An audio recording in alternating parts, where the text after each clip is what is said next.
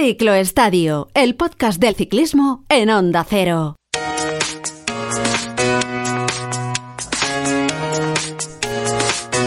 Amigos del Ciclo Estadio, oyentes de Onda Cero, amantes del ciclismo, bienvenidos a una nueva entrega de nuestro podcast. Eh, bienvenidos a este Ciclo Estadio en el que vamos a abordar, vamos a analizar lo que nos ha dejado la recientemente finalizada Vuelta Ciclista España, que ha supuesto la coronación de Renko Benepoel, que ha supuesto también un segundo puesto, en este caso de, de Enric Mas, y la confirmación de la estrella emergente de Juan Ayuso a punto de cumplir los, los 20 años. Ha sido también la vuelta de la confirmación de Carlos Rodríguez, a pesar de esa caída que le mermó, que le relegó al séptimo puesto final.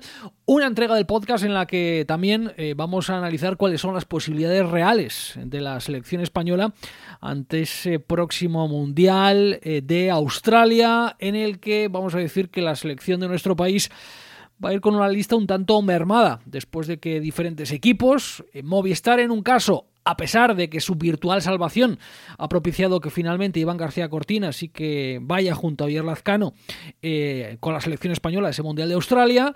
Eh, Cofidis ya sabéis que no ha dejado ir a, Jesús Herrada y Ineos, eh, antes de la caída incluso que sufrió Carlos Rodríguez a la vuelta, también había anunciado que no iba a permitir al corredor andaluz ir al, Mundial porque está luchando por la clasificación del, del World Tour. Bueno, cuestiones del sistema de puntuación UCI, que ya sabéis que puntúa a los ciclistas y que eso propicia pues que también la clasificación final por equipos eh, este año que hay eh, que hay descensos eh, y que también hay, hay una victoria en juego en la clasificación World Tour, bueno, pues al final está, está propiciando este tipo de, de cuestiones. yo diría que, que un tanto equívocas ¿no? en, esto de, la clasificación de la UCI del Mundial. En fin, tenemos por ahí a, nuestros amigos, amigos del cicloestadio que nos acompañan habitualmente. Está por ahí Fragmentoso. Hola Fragmentoso, muy buenas. Hola, muy buenas. ¿Qué tal? Y está por ahí también Igor Antón. Hola Igor Antón, muy buenas. Ah, muy buenas. ¿Qué tal? Vamos a ver si recuperamos por ahí la comunicación con Antonio Alix, que, se nos había caído por un instante. Eh, Fragmentoso, eh, tú además has estado en la Vuelta Ciclista España eh, como piloto del regulador. A ver, explícale un poco a los oyentes del ciclo estadio qué es lo que hace un regulador en carrera y qué es lo que habéis hecho en la Vuelta Ciclista España. Mm, bueno, pues el regulador es la persona que dentro de la competición se encarga de regular el tráfico de fotógrafos, cámaras de televisión, digamos, darles un toque de atención si van demasiado cerca del pelotón y pueden influir en el resultado. Se encarga de que pues, los coches de invitados, que ahí suele haber entre 6 y 12, dependiendo de la etapa, pues que no digamos que no molesten a los corredores, que si se meten detrás de la escapada, pues que salgan en un momento en el que no, en el que no molesten, en una carretera ancha y demás. Y, bueno, básicamente ese es su, su rol. Y, bueno, cuando hay una fuga demasiado numerosa y, el pelotón viene por detrás con, con mucha velocidad, pues eh, intentar limpiar de coches de equipo la escapada para que no, digamos, para que no influyan en el resultado de, carrera. Bueno, ¿la gente se ha portado bien, más o menos, Fran? ¿O, habéis tenido que llamar o dar muchos toques de atención? No, hombre. No, en líneas generales la gente se, se porta bien, es, es, muy profesional y sabe, y sabe muy bien lo, lo, que tiene que hacer. Lo que pasa es que es una figura pues que es necesaria, ¿no? Porque el fotógrafo se quiere quedar hasta el último momento, la cámara de televisión quiere sacar el primer plano el máximo tiempo posible y, al final pues todos, cada uno piensa un poco en, en, él y el regulador tiene que pensar pues un poco en que, en que la carrera transcurra pues de la manera más, más limpia y sobre todo más segura posible y, pensando en, eso, en la seguridad de los corredores. Eh, Igor Antón, eh, hemos, eh, te hemos podido escuchar en, en, el Radio Estadio de Onda Cero los fines de semana comentando las etapas con nosotros, compartiendo tu conocimiento con los oyentes. ¿Qué cuerpo te ha dejado la Vuelta Ciclista a España? ¿O cuál es la primera valoración que te viene a la cabeza si te pregunto por la carrera? No, Vuelta siempre se ha caracterizado por la emoción hasta el final, ¿no? De, esperar casi casi la última etapa de montaña que para saber lo que pasa, eh, quién va a ser incluso el podio, ¿no? Eh, quiénes van a estar dentro de ese podio y en el Vuelta, en este caso, pues eh, ha dejado una buena sensación porque ha habido diferentes, aunque no ha cambiado el líder, porque Renko casi ha estado desde el principio, eh, me ha gustado porque había posibilidades, ¿no? Eh, bien incluso con Enric, ¿no? Que todos soñábamos con que igual podría llegar a, solventarle, por lo menos distanciar cada día un poquito más a Renko. Pero bueno, me ha faltado ese Roglic, ¿no? Que, por desgracia se cayó y hubiera dado ese último, eh, vamos a decir, espectáculo a la carrera, ¿no? Estaba robándole progresivamente tiempo y nos queda la duda de si sería capaz de haber ganado la vuelta. Eh, ¿tienes, la sensación, ¿Tienes la sensación, Igor, de que la vuelta se acabó el día que el día que Roglic se fue para casa? Sí, a ver, luego ha pasado cosas, han pasado situaciones interesantes, ¿no? Eh, Urán ganando la etapa, eh, la última etapa con, con Aresman atacando, bueno, pues ha habido movimientos interesantes. Carapaz ha sido también un espectáculo verle cómo ha corrido. No solamente han estado los de la general, ¿no? Gente buscando de lejos etapas, eh, el descubrimiento de los jóvenes, yo creo, sobre todo pues quedarnos con ese Jay Vine con 22 añitos, Aresman y qué decir de Ayuso y de Carlos Rodríguez. Esos dos nos han dejado no solamente contentos por, por ser de aquí, de la tierra, sino que el futuro es muy esperanzador por ese lado. Fragmentoso, ¿tienes la sensación de que Benepoel, bueno, la duda que todos teníamos antes de la vuelta era si el campeonísimo belga, a quien ya habíamos visto en carreras, pues como la clásica San Sebastián, Lieja, etcétera, si era un corredor de vueltas de tres semanas o no. Yo tengo la duda de que realmente Benepoel sea un corredor de vueltas de tres semanas, en tanto en cuanto también creo que el trazado de esta Vuelta Ciclista a España, en la que no había, salvo quizás la etapa de Sierra Nevada, no había ninguna etapa de alta montaña. Eh, no había una etapa de puertos grandes encadenados. Mm, tengo la duda de que Benepoel sea un corredor de vueltas de tres semanas. Sigo teniendo la duda, aún después de que el belga haya ganado la vuelta. ¿Tú tienes dudas en ese sentido o no, Fran? Mm, yo, bueno, quizás viéndolo muy desde dentro, ¿no? Porque la vuelta, como dices, igual no tenía una gran etapa de montaña de 5.000 metros de desnivel o 5.500 metros de desnivel, incluso 6.000 que hemos llegado a ver en el, en el Giro de Italia, pero es que ha sido una vuelta muy dura. Se ha ido, se ha ido muy rápido, ha habido etapas en las que ha costado 100 kilómetros hacerse la fuga y, yo creo que se ha defendido muy bien. Eh, la etapa Sierra Nevada, que, sin ser una etapa de, 5 o 6 mil metros de desnivel, eh, tenía puertos durísimos como el Purche, que son 45 minutos con desniveles siempre por encima del 10, y, y Azayanas y, llegando a 2500 y, y no solamente se ha defendido bien, sino que, en alguna incluso se le han acercado a, meta y, los ha ganado, ¿no? Yo para mí sí, para mí sí es un corredor de, tres semanas. Eh, quizás no es eh, digamos, un gran estado como, eso es, como Pogachar, ¿no? Que, quizás en una gran etapa de montaña es capaz, pero él ha aprovechado que ha sacado tiempo la primera semana y, después ha defendido más que bien, incluso la última semana ganando etapas. Creo que está por ahí Antonio Alix. Antonio, eh, por, por, alusiones, casi, sí, por alusiones, casi, casi te iba a decir. ¿Tú crees que tú, tú, mantenías que, que, no pensabas que Benepol fuera un corredor de vueltas de tres semanas? Mm, después de esta vuelta a España, ¿te ha convencido de que es un corredor para luchar por carreras de tres semanas? ¿O aún a pesar de haber ganado la vuelta, sigues teniendo las dudas que, por ejemplo, yo admito que albergo, dado que no era una vuelta de, etapas de alta montaña o de etapas con un gran desnivel? ¿Cómo lo ves ahora, Antonio? Bueno, sí había etapas con gran desnivel, como ha estado relatando Fran. Y luego, aparte, eh, a ver, yo lo que decía es que no me gustaría que convirtiéndose en un corredor que intentase ganar vueltas de tres semanas, eh, desapareciese su función agresiva, destrozar carreras, arrancar y no mirar para atrás, o estas cosas de ponerse a tirar y, que nadie le pueda dar relevo. Pero es que parece que va a ser capaz de hacer las dos cosas. Entonces, mm, ya tiene una vuelta de tres semanas, cosa que muy pocos ciclistas en el mundo tienen, ¿no? Entonces, que será a lo mejor un Cúnego o un Dumoulin que al final solo ganaron una, o el propio Abraham Molano o Alejandro Valverde, pero tienen una, ¿no? Eh, Loren Yalaber también, ¿no? Si no me hmm. equivoco. Es que, joder, con 22 años decir que ya no va a ganar ninguna más es, es muy difícil. Lo que está claro que es una figura eh, maravillosa dentro del ciclismo, cómo llegó al ciclismo de un día para otro y cómo empezó a ganar desde su primer día y cómo ha ido evolucionando. Y aparte lo que él ha dicho, eh, es que es la primera gran vuelta que he preparado y que he afrontado para ganarla. Lo del Giro fue un experimento que, que salió mal, ¿no? Hmm. Yo no digo, yo no digo que no vaya a ganar más grandes vueltas. Yo digo que las grandes vueltas en las que haya etapas de alta montaña, con mucho desnivel y con puertos largos y encadenados, me parece que no se adaptan a sus características Ya, pero- y que lo tiene un poco que- complicado por- ganar ese tipo de carreras. Claro.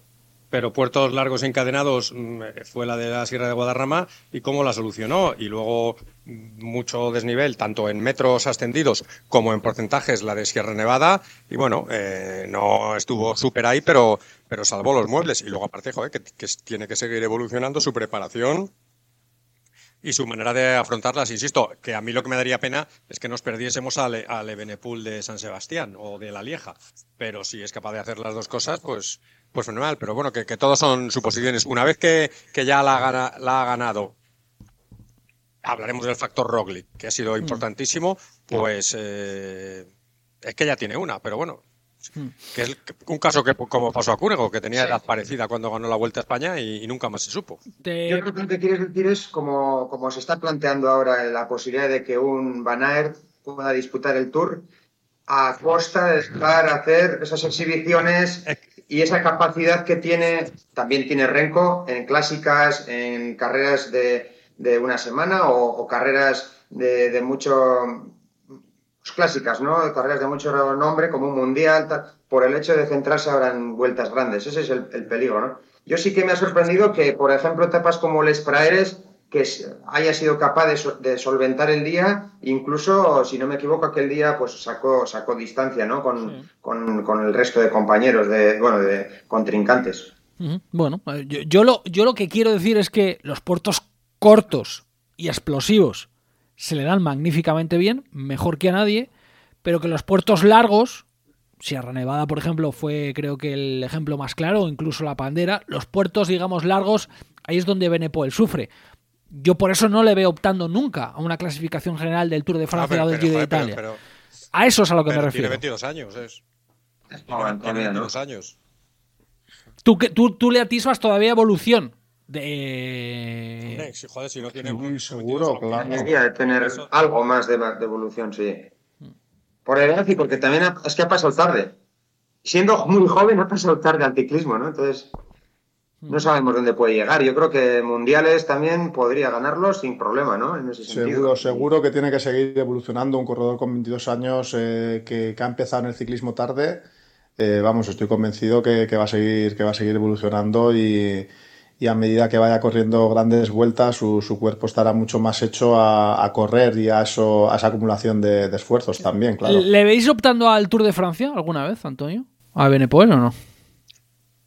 A ver, ¿quién nos iba a decir que iba a haber ganado Vingegaard este año? Es que están. Hombre, yo ya he visto esto, ya no me atrevo a decir ni lo de Van Aert, que yo estaba convencido de que no, y yo qué sé, o pues yo vuelvo a decir lo mismo, ojalá que Van Aert no lo, ha- lo- no lo intente, pero es que ya bien, viendo esto, Hmm.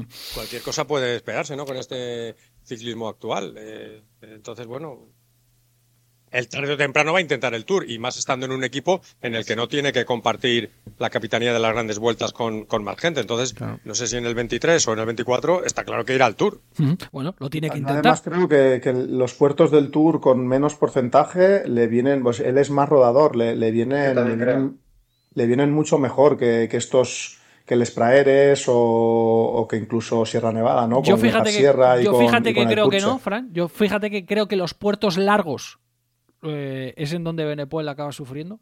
Porque do- donde pero- más ha sufrido la vuelta Nevada- ha sido en La Pandera y en Sierra Nevada. Esos dos días son donde Pero más no, ha sufrido. son, pero no son puertos largos, donde él sufre son en porcentajes altos. Porcentajes fuertes, Claro. exacto. En porcentajes altos, La- más la que en puertos largos.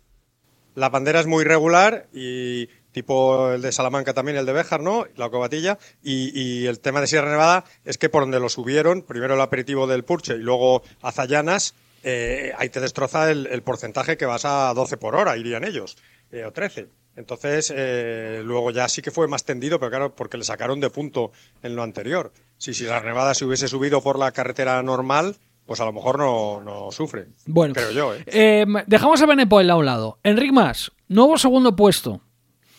Mm, ¿Lo dais por bueno? ¿Cómo calificaríais la vuelta de, de Enric Mas, Igor Antón?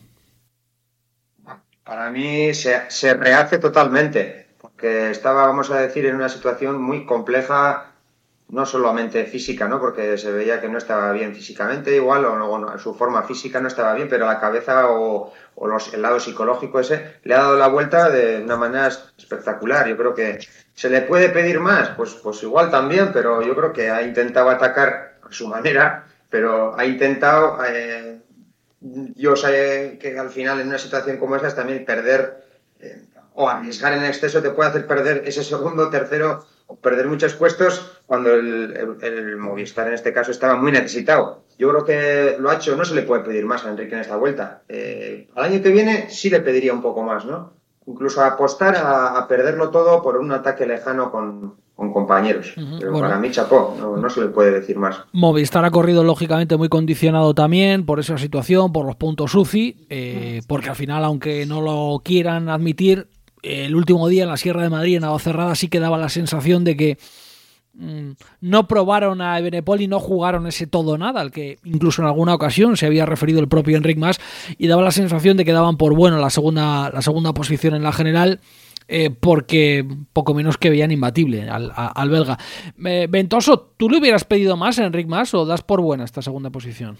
Bueno, para mí más es la, gran revelación de la vuelta. O sea, viene de, prácticamente quedarse en cada bajada del Tour de Francia ah, sin correr ni un solo día de competición hasta la vuelta y, hacer lo que ha hecho para mí, vamos, no le, no le pido cualquiera, especialmente su equipo, le hubiese firmado 100 veces sobre 100 que, Enrique empezase la vuelta y acabase segundo, ¿no? Eh, y como decís, son súper condicionados por la situación que tienen el equipo, que prácticamente en dos días, con el Tour de Inglaterra y con, y con el segundo puesto de, de Enrique, eh, incluso el sexto de Cortina en Canadá, prácticamente en tres días se le ha solucionado el, grandísimo problema que tenían. Al final venían preocupados toda la temporada por el tema del descenso y en una semana, en menos de una semana, han encarrilado tres días, la, Ha sido tres días. Eh, eso es. Eh, Alex, eh, ¿qué nota le pones a Enric Más? A ver, yo la verdad es que las palabras que ha dicho Igor Antón es que es como las que hubiese dicho yo, pero con su voz. Arrímate un poco al micro, Antonio, que te escuchamos ahí un poquito bajo, porfa. La... Ahí, ahí, ahí te escuchamos mejor. ¿Ahora mejor? Sí, mucho mejor. lo, que ha, lo que ha dicho Igor Antón lo suscribo. O sea, eh, ha estado muy bien, ha atacado mm, a su manera las veces que ha podido. En el equipo, bueno, pues sobre todo Carlos Verona y, y, alguno más, porque Valverde poco ha hecho. Eh, han hecho también lo, lo que han podido y, joder, el problema es que, claro, quedó segundo con 23 años y, ganando una etapa en Andorra y claro, es que superar eso ya solo lo puede superar la primera plaza. Y es que hay que tener en cuenta lo que ha tenido que soportar, ¿no?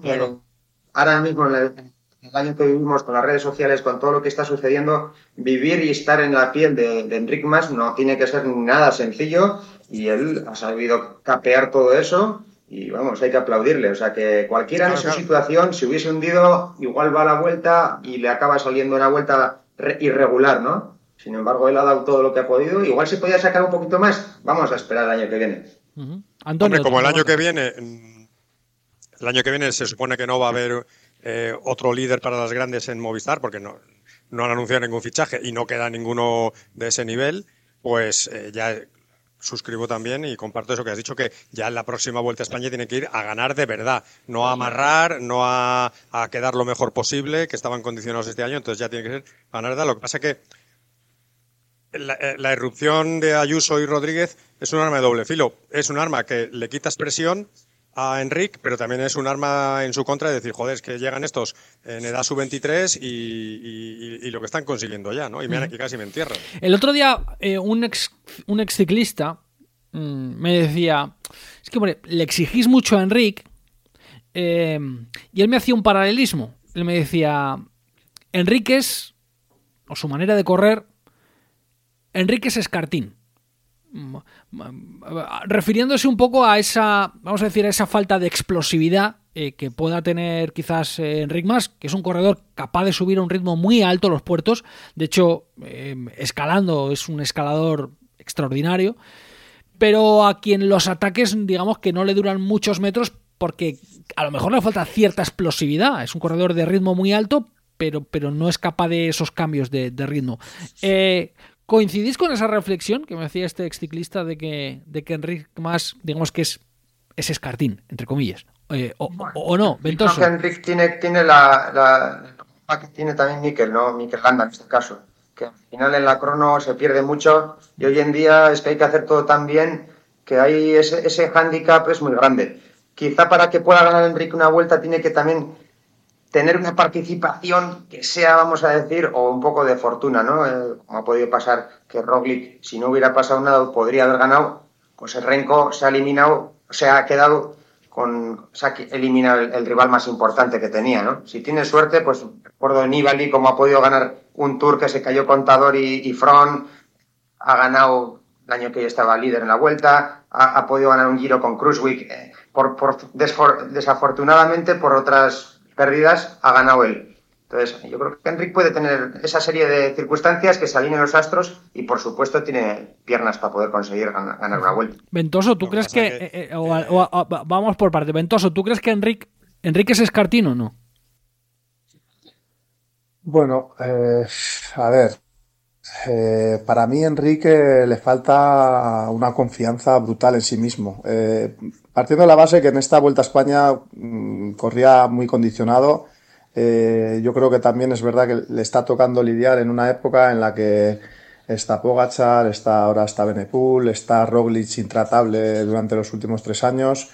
Entonces, cuando, cuando ves que el rival es netamente superior eh, y cuando ya te llevan a tope y cuando que desde casa eh, nos encantaría a todos que atacasen todos muchas veces. Pero, pero es que una vez que estás allí, cuando ves que tu rival es tan, tan, tan superior a ti, pues virgencita, virgencita, que me quede como estoy, ¿no? Y, para mí, eh, segundo, segundo, segundo puesto, valga la, redundancia, eh, en dos años seguidos, creo que es un, es un resultado excepcional y, sobre todo viniendo de, la temporada que llevaba. Antonio. Sí, no, no, pero que, que, que ya, insisto, es que es un, problema lo que tiene, pero claro, estamos hablando de un problema de un tío que te queda segundo, es que, es que está luchando por quedarse como el undécimo. Entonces, que, igual, es un corredor buenísimo. Igual que la gente pide... no ha hecho a ver, eh, Igor, que te, te, te, perdemos por ahí. Eh, remata, Antonio. No, pero digo que, que, que, el anda, bueno, el anda también es una cosa un poquito, también como se dice ahora, el, el hype, ¿no? Eh, inflado por la gente y las redes y todo esto, pero, pero, hombre, Enrique también tiene, tiene su agresividad y luego resulta que un día se enfrenta a un aficionado y eso le hace casi, por desgracia, más, más famoso, ¿no? Eh, eh, entonces, bueno, eh, la verdad es que el, el haber estado en Movistar, al final la serie esta documental de Movistar también es un arma de doble filo el tema de los puntos, hasta los memes que se hacen con el Movistar, todo esto le ha, le ha perjudicado, ¿no? Yo creo que él sí tiene personalidad, lo que pasa es que se ha encontrado con esta generación, empezando por Bernal, que por desgracia ya veremos si vuelve a ser el, que era, y otros más, que, claro, a los que tenían dos o tres años más que Bernal, que Pogachar y ahora cuatro años más que Benepul, les ha, les ha hundido. Aunque bueno, por otro lado llegó Roglic teniendo más edad, aunque menos experiencia, y el tío se ha ganado a la afición. Incluso yo creo que ya después de esta vuelta a España, por su manera de actuar y por la caída como la tuvo, en un momento de verdad de atacar a tope, que no, una, no es una caída bajando que vas en la fila, eh, Roglic se ha ganado a, la afición española para siempre, ¿no? Y, es una pena lo que pasa con Roglic porque nunca, nunca se hubiera sabido lo que habría pasado con, con Roglic en, en acción. Es que a lo mejor hubiera ganado Enric más la vuelta con Roglic. Es que eso es otra posibilidad, porque Roglic hubiese muerto matando, revienta a Benepul y se aprovecha Enric. Eso yo creo que nunca lo vamos a saber, ¿no? Eh, lo, que está, lo que está claro es que la manera de correr... a, que a Roglic le, le, queremos todos, eso está claro. Por su manera de correr y por su manera de arriesgar y por su manera de exponer, está claro. Es una manera de correr que sí, le entra por el ojo al aficionado eh, todo lo contrario que Enric Más, a quien yo le doy muchísimo valor, ¿eh? desde luego, yo le doy un valor enorme. Enric yo creo que ya se le ha acabado el, crédito de correr de esa manera. Ya de como también antes ha dicho Igor, ya la próxima vuelta a España tiene que ir ya de verdad a ganarla y si no, a reventar. Porque claro, si van a estar los otros dos españoles cada vez más delante, si vuelve a estar Roglic, veremos si no está alguno de los otros importantes, hmm. ya, ya no puede ir a quedar al quinto. Ya, está claro. Eh, de los españoles, eh, lo de Ayuso. Eh, viene a la vuelta con 19 años cuando no se esperaba que le hiciera, aunque mm, incluso cuando algún oyente esté escuchando este podcast puede que Juan Ayuso ya haya cumplido los 20 años. pero bueno, da igual. Corría en juveniles, como ha explicado Machín durante la vuelta, nunca había hecho más de 10 días seguidos de competición, más de 10 días seguidos en una gran vuelta, eh, y queda tercero. Y no solo queda tercero Juan Ayuso, sino que mm, eh, la etapa de Navacerrada pues la corrió como un veterano, defendiendo el podio ante Miguel Ángel López, atacando, controlando la carrera y por si alguien tenía alguna duda, sprintando en el pelotón eh, y bueno mm, y ganando digamos que posiciones o quedando tercero en esa etapa por detrás de Carapaz y de Annensman.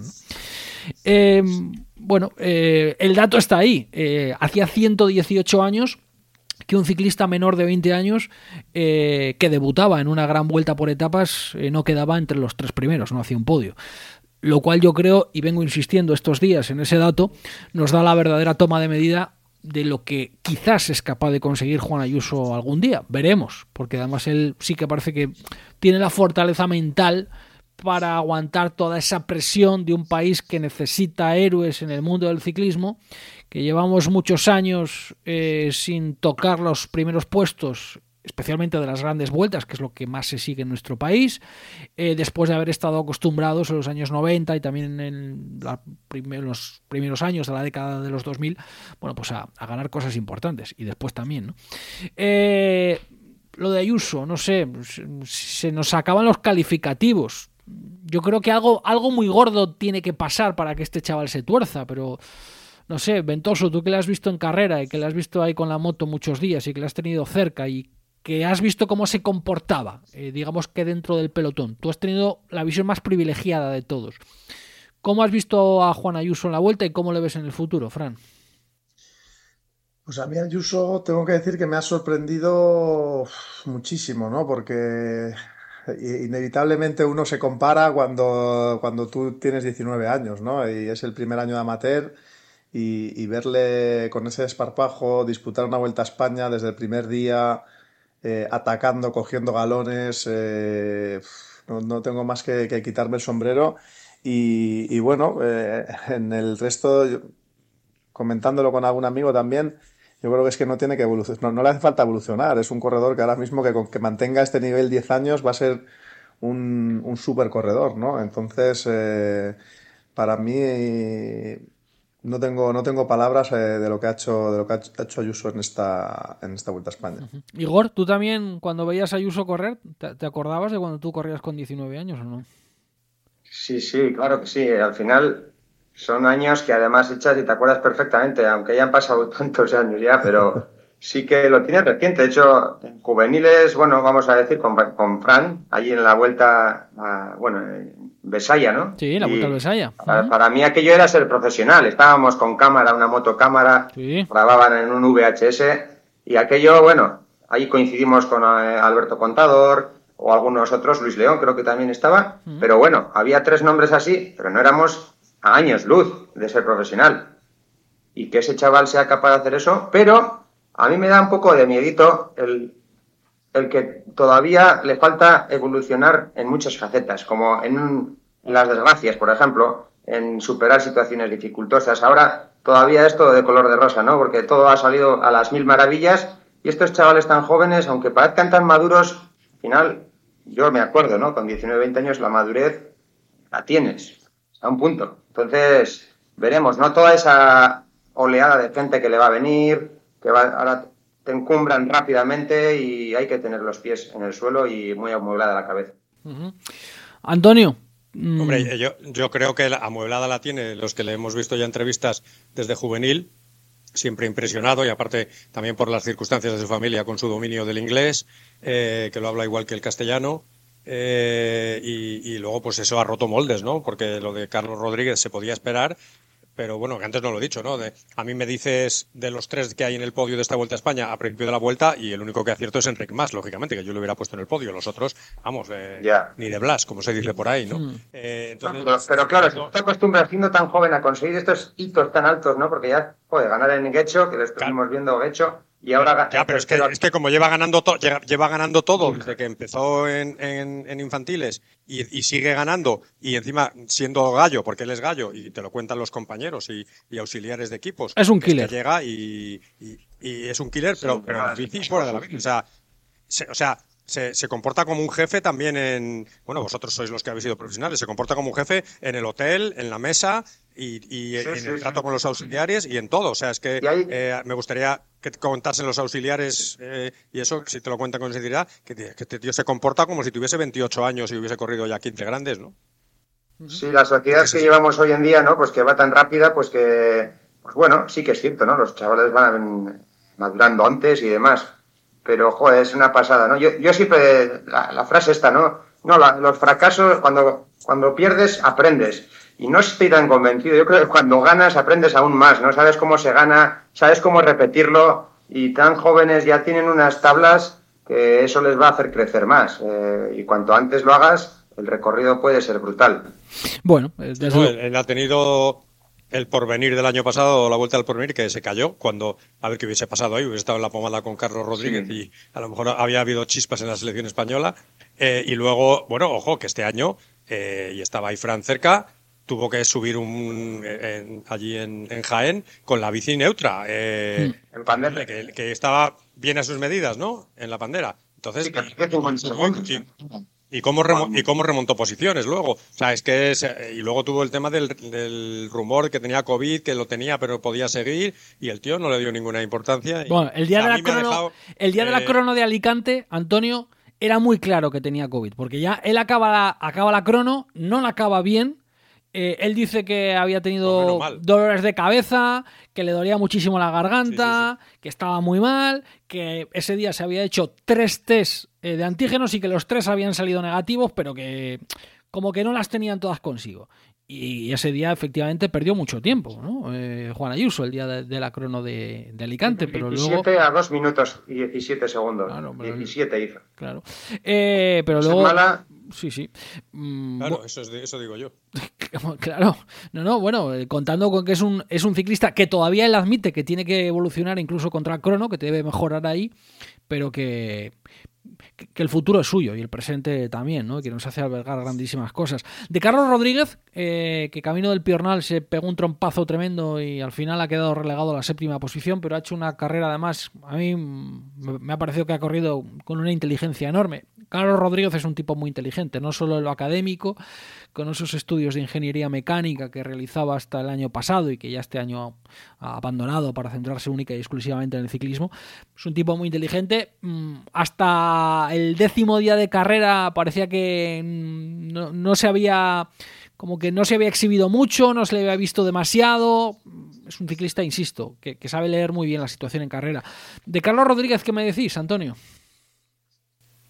Pues que actúa como un veterano, pero es más bien un ciclista tipo Indurain. Estaba yo repasando antes lo de Indurain. Indurain hasta su vuelta número 12, gran vuelta número 12 entre Tour y Vuelta, eh, no quedó segundo, aunque bueno, ya en la primera vuelta de España quedó segundo en una etapa, ¿no? Pero, pero, pero hasta su vuelta número 12 no quedó segundo y hasta su vuelta número ¿Mm?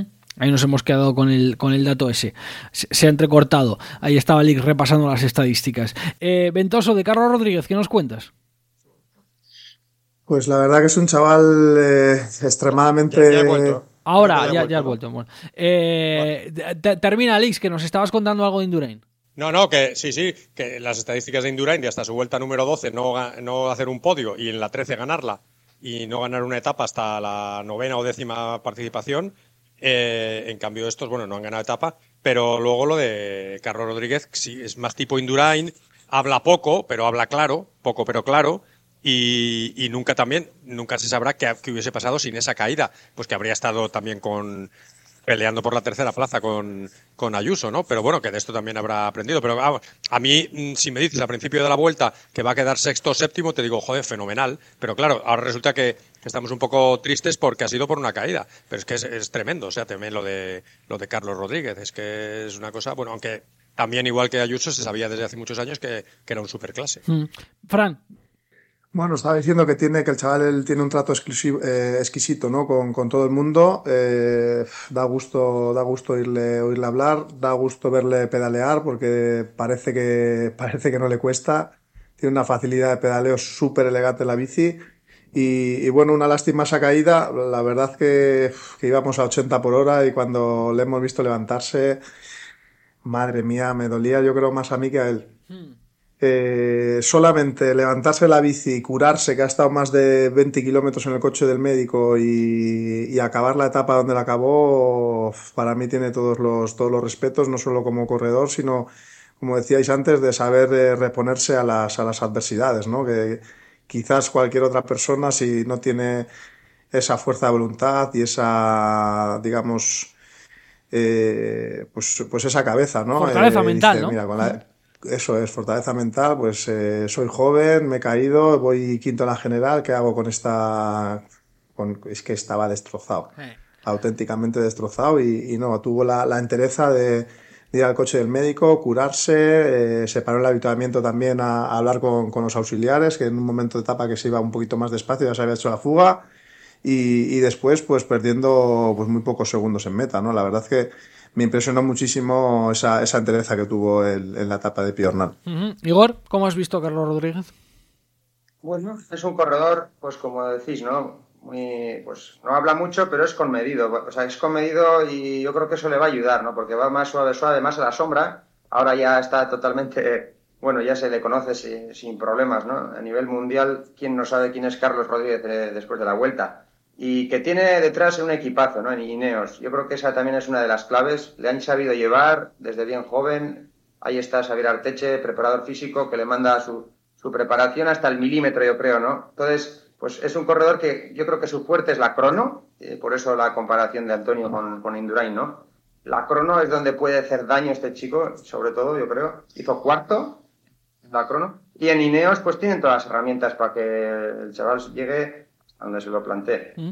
Le queda un año más de contrato con Ineos. Vamos a ver si Movistar, que, suspira por los vientos de Carlos Rodríguez.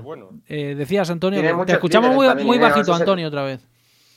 No paran, de, fichar corredores buenos los Ineos. Claro, ese es el problema que puede tener, ¿no? Pero aún así, teniendo a Sigakov, aún teniendo a Tao Hart y, bueno, al, a Carapaz, que parecía que iba a ser el líder, pues se ha, sabido no, no, imponer, sino coger las riendas, ¿no? Tan joven. Mm, y, bueno, con eso tendrá que luchar, ¿no? Lo mismo que Ayuso, que tenía Pogachar y, bueno, eh, corredores que, que, en, el UAE le pueden hacer sombra. Mm, no, la, verdad es que Ineos, eh, Ineos confía en Carlos Rodríguez y le ha dado responsabilidades desde el inicio ¿eh? de la Vuelta Ciclista a España, Carlos Rodríguez porque él se ha ido ganando eh, los galones a lo largo de las tres temporadas ya que llevan el, en el conjunto británico. Le queda un año más de contrato. Bueno, vamos a ver porque mm, es de dominio público que Movistar suspira por eh, hacerse con los servicios de Carlos Rodríguez, que no va a ser en esta próxima temporada eh, y que veremos si alguna vez Carlos Rodríguez acaba firmando por Movistar o no. eso, eso el futuro nos lo dirá y tiempo tendremos para para, para discutirlo. Eh, de Valverde, una pincelada muy rápido. Eh, ha terminado en el puesto. Eh, ahora lo voy a ver, 12 o 13, tengo la duda ahora. Eh, bueno, también dándole unos puntos muy interesantes a, Movistar en esa clasificación UCI. ¿Cómo calificaríais la, la vuelta de Valverde una vez que ya se ha visto que, lógicamente, con 42 años no se puede tener la explosividad? que requiere mm, una vuelta a España, ¿no? Eh, al menos tener posibilidades, pero vamos, aún así se le ha visto incluso hasta la Sierra de Madrid luchando hasta el final. Alix, de, la última bala en la vuelta de Valverde, ¿qué dices? Pues, pues una pena, una pena que también pensando en los puntos del equipo, que al final los de Valverde no van a ser relevantes, eh, haya hecho esta vuelta tan tapado, ¿no? Eh, en lugar de haber hecho una vuelta alberrada, iba a decir que no iba a decir a lo Urán, porque es que Urán te ha ganado una etapa, también te ha hecho de los 10 primeros de la general, ¿no? Pero, pero haberse centrado en, dos o tres etapas y no tener que pensar ahí en eso, y yo me lo olía, ¿eh? Me lo olía, igual que no me olía lo de otros, me lo olía y al final se han cumplido los, los peores presagios y ha sido una vuelta de, bueno, estaba ahí Fran, eh, que como la gente le aclamaba, pancartas, pancartas y pancartas, pero, pero luego de cara a, los que hemos visto o comentado por la tele, que muy poco hemos hablado de Valverde, porque no le ha dado mucho el aire en la cara. Mm, décimo tercero, al final le superó Jan Polank, eh, la última etapa, el ciclista del, del UAE. Eh, bueno, eh, Valverde que también en el Giro de Italia, que es la otra gran vuelta que disputó este año, bueno, pues también al final estuvo más pendiente de los puntos, de meterse ahí, de intentar meterse entre los 10 primeros para sumar puntos, que de tratar de conseguir una victoria de etapa, ¿no? Ventoso, Valverde. Bueno, a ver, yo me quedo Eh, a mí me parece una pena la, vuelta que ha hecho. O sea, una, no de pena, ¿eh? O sea, me, parece una pena que un corredor como Valverde eh, haya tenido que apretar ahí hasta último momento para, para sacar esos puntos que, como dice Antonio, no van a ser relevantes. Y hasta una de las últimas etapas prácticamente iban eh, Carapaz y él eh, peleando mm. por, no sé si era por el 13 puesto o por el 14 y, veías la vuelta que ha hecho Carapaz y la vuelta que ha hecho el Bala. Y, bueno, me hubiese gustado mucho más una vuelta del Bala más a lo Carapaz que a, que a lo que ha sido Valverde en esta vuelta de, 2022. Ya. Yo la duda que tengo es si a, si a Valverde todavía le quedaba algo de explosividad, aún no fijándose en la general, si le quedaba explosividad para luchar por una victoria de etapa. Yo es la duda que tengo, Fran. Para eso te tienes que meter en la fuga, Javier, sí si tú intentas meterte en la fuga, eh, a ver, el, nivel del Bala y de Carapaz era muy parecido. De hecho, las posiciones ahí lo, ahí lo marcan. Eh, el Bala tiene la clase y, el nivel suficiente para pelear una fuga con, con una errada, con, un, con, el Carapaz de esta, de esta Vuelta a España, pero, pero no tenía el nivel para pelear una etapa con, con los de la general. Eh, yo creo que no, bueno, han decidido, ¿no? Que, que la idea era conseguir no lo sé, 80, 100, 200 puntos o 150 con, con un puesto 12 de la general y, y yo creo que han, han mantenido el, el, plan hasta el final. Para mí, una, una pena que el, que el Bala acabe, acabe una, una vuelta así, pero, pero completamente respetable, claro. claro. Décimo tercero, eh, Valverde, décimo cuarto Carapaz, décimo quinto, por cierto, Miquel Landa. Eh, Antón. Sí, al final a Valverde es que hay que aplaudirle. Es que, que una persona que ya no solo que estés en la Vuelta a España, sino que con 42 años estés participando en una Vuelta a España ya es asombroso. Pero sí que es cierto que, como decís, eh, te queda una sensación amarga de decir, joder, se merecía un gran día. Uno, no digo como contador ya el último día que hubiera sido, eh, que lo estuvo buscando, que ya lo intentó, que eso hay que aplaudir también, que su actitud fue esa, pero los dichosos puntos. Eh, igual él tenía que haberse desentendido por, totalmente de la vuelta, pero los, puntos, ¿no? Si haces el cómputo total de este año, Valverde para Movistar ha sido clave para su supervivencia. Entonces ya vamos a quedarnos con eso, ¿no? Que Valverde hasta su última bala ha aportado al equipo, pero todavía tenemos temporada. Yo espero que todavía en Lombardía nos dé un detalle para despedirse ya como Dios manda. Bueno, ojalá. Eh, antes tendremos el Mundial, que no va a disputar Alejandro Valverde, que tampoco va a disputar Juan Ayuso, que teóricamente iba a ser el líder de la selección española en ese Mundial del próximo 25 de septiembre en Australia. Eh, y que bueno, pues que ha protagonizado el propio Juan Ayuso una pirueta porque después de haber publicado la selección española la lista definitiva de corredores que iba a disputar ese mundial, en la que está también Mar Soler, Urco Berrade, Rulli Adrià, Jesús Ezquerra, Eduard Prades, Gochón Martín y Oyer Lazcano, que además eh, de los élite va a ser quien dispute también la etapa contra reloj, perdón, la prueba contra reloj. Bueno, pues en principio Juan Ayuso iba a ser el jefe de filas, eh, acaba la Vuelta a España, y el lunes, después de la vuelta, hay una conversación de José Fernández Machín con el seleccionador, con Pascual Montparler, en la que le comunica que el ciclista ha terminado la vuelta muy cansado física y mentalmente. Montparler viene a decir algo así, pero hombre, si ya hemos publicado la lista, ya es el lunes después de la vuelta, ¿cómo vamos a dar marcha atrás ahora? Se dan unas horas, Machín vuelve a telefonar a Montparler para comunicarle que efectivamente Ayuso no va a disputar la vuelta. Eh, a partir de ahí se activan eh, o se activa una de las tres plazas que, como decíamos, era eh, para los reservas. Ah, previamente, Montparler habla con Eusebio Unzué, le hace ver que Movistar, como decíamos, en tres días prácticamente ha encarrilado virtualmente su salvación. y Eusebio Unzué admite o da pie a que el primero de los tres reservas, que era Iván García Cortina, sea quien ocupe la plaza de Juan Ayuso. Esa ha sido más o menos cronológicamente la sucesión de los hechos. Dicho lo cual, España, la selección española, pues va a acudir sin los Valverde, lógicamente sin Jesús Herrada, quien Cofidis tampoco le permitía acudir porque Cofidis está también inmerso en la lucha por evitar la salvación o por intentar la salvación, por evitar el descenso. Tampoco Carlos Rodríguez ya se había dicho antes que iba a poder acudir, eh, porque Ineos quiere ganar la clasificación del World Tour. Es, que este, este mundial, estando donde está Javier, condiciona todo. que es, es un viaje que tienes que hacer ocho días antes, no tres días antes, y, un cambio horario, que ya estaban a ir por ahí entrenando y el primer día entrenado 25 kilómetros, mm, una adaptación que, que a gente como Valverde le podría haber dejado sin, sin final de temporada. Y ojo, de, de, Ayuso se nos ha olvidado citar otro tema, que Ayuso, y vamos, esto lo está dicho eh, por, su, por la boca del, del, seleccionador, iba a haber corrido en su 23.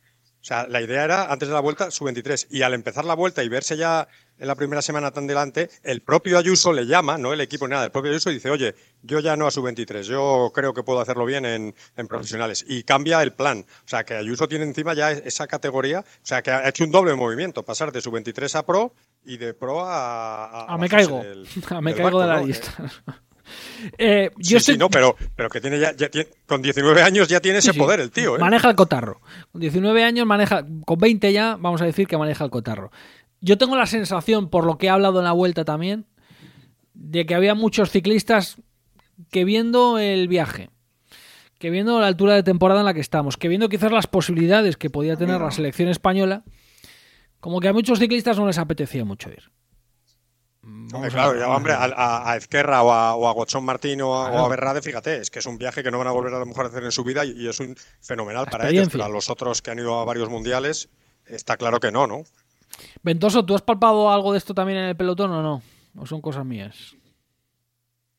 Mm, bueno, o sea, a ver, se, seguramente la gente final de temporada le, le, cuesta le cuesta hacer un viaje hasta, hasta Australia. Sí que es verdad también que si tuviésemos al mejor Valverde o al mejor Freire, pues la gente se estaría pegando para, para ir hasta Australia y hasta, y hasta Papúa Nueva Guinea. O sea, eso es eso es impepinable. Lo que pasa es que quizás, pues, eh, sin, sin, un líder claro o con alguien con opciones de ganar, pues a la gente le cuesta más montarse en un avión y hacer 24 horas de viaje. Uh -huh. Bueno, eh, Igor, ¿cómo lo ves? A mí me ha venido rápidamente un nombre a la que pena, siento predilección por él y es, es Pello Bilbao, ¿no? Rápido, es un corredor rápido y buena mar, que no, no, al final no ha ido más que, más que por el que no está seleccionado, sino que, que él ha decidido, ¿no? Que, sí.